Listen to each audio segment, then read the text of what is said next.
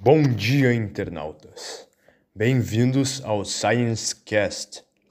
Hoje eu irei entrevistar três cientistas renomados formados por Harvard, que vão nos elucidar a respeito do surgimento da água nos planetas rochosos. Se apresentem, por favor. Primeiramente, antes de me apresentar, eu queria agradecer muito aos nossos telespectadores que estão aqui nos assistindo. É sempre bom trazer conhecimento para todo mundo.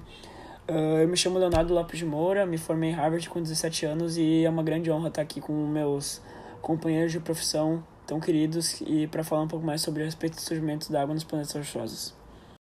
Oi, eu sou o Guilherme e é um prazer estar aqui no Science Cast. É uma honra eu estar aqui. Meu nome é Pedro Foleto e estou participando desse podcast. Para começar, vocês poderiam apresentar o tema para a nossa audiência? Um tradicional debate sobre a formação do sistema solar diz respeito à origem da água que existe ou existiu na Terra, em Marte, na Lua e em outros lugares. A explicação mais aceita é de que a água veio de carona, trazida por cometas e asteroides que impactaram estes corpos celestes depois de eles terem havido se formado. Porém, alguns pesquisadores estão propondo que a água pode somente ser uma de muitas substâncias que ocorrem naturalmente durante a formação dos planetas.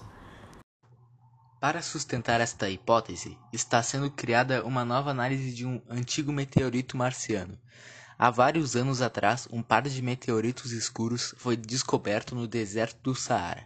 As pedras receberam os nomes de NWA 7034 e NWA 7533 NWA significa Noroeste da África, North West Africa em inglês. E o número é a ordem na qual os meteoritos são oficialmente aprovados pela Meteorical Society, uma organização internacional de ciência planetária. As análises mostraram que os dois pertencem a uma nova categoria de meteorito mar marciano e que são formados pela mistura de diferentes fragmentos de rocha. O artigo foi publicado na revista, na revista Science Advance. O que se sabe desse meteorito?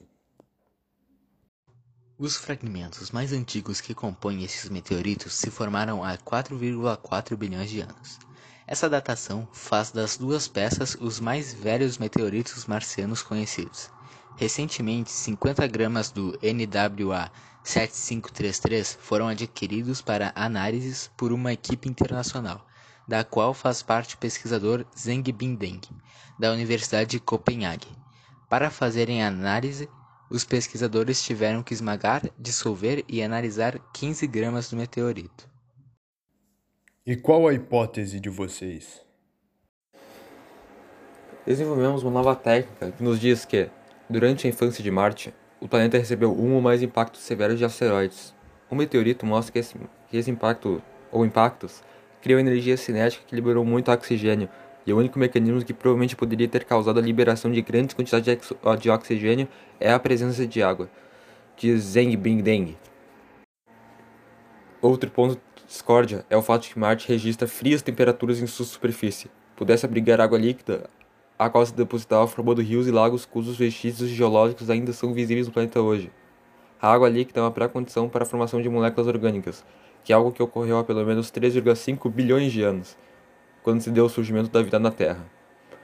As análises do meteorito mostram que os antigos impactos de asteroides em Marte liberam muitos gases de efeito estufa para a atmosfera. Para Zen Binden, isso significa que a atmosfera rica em CO2 pode ter causado o aumento das temperaturas e, portanto, permitindo a existência de água líquida na superfície de Marte. A equipe está nesse exato momento fazendo estudo de acompanhamento, examinando os minerais microscópicos contendo água encontrados no NWA 7533. Os antigos minerais aquosos são originais e inalterados desde a sua formação, o que significa que o meteorito testemunhou o próprio surgimento da água. Os autores especulam então que é possível que a água seja um bioproduto natural decorrente de alguns processos do início da formação do planeta. Essa descoberta poderia ajudar os pesquisadores para responder a pergunta sobre de onde a água vem, que em troca poderia impactar teorias na origem da vida e exploração para a vida da além da Terra. Durante a formação da crosta, ocorreu o processo de desgasificação, teoria que explica a liberação da água na forma de vapor. Nesse período, os vulcões expeliram gases como hidrogênio e vapor de água que deu origem à atmosfera.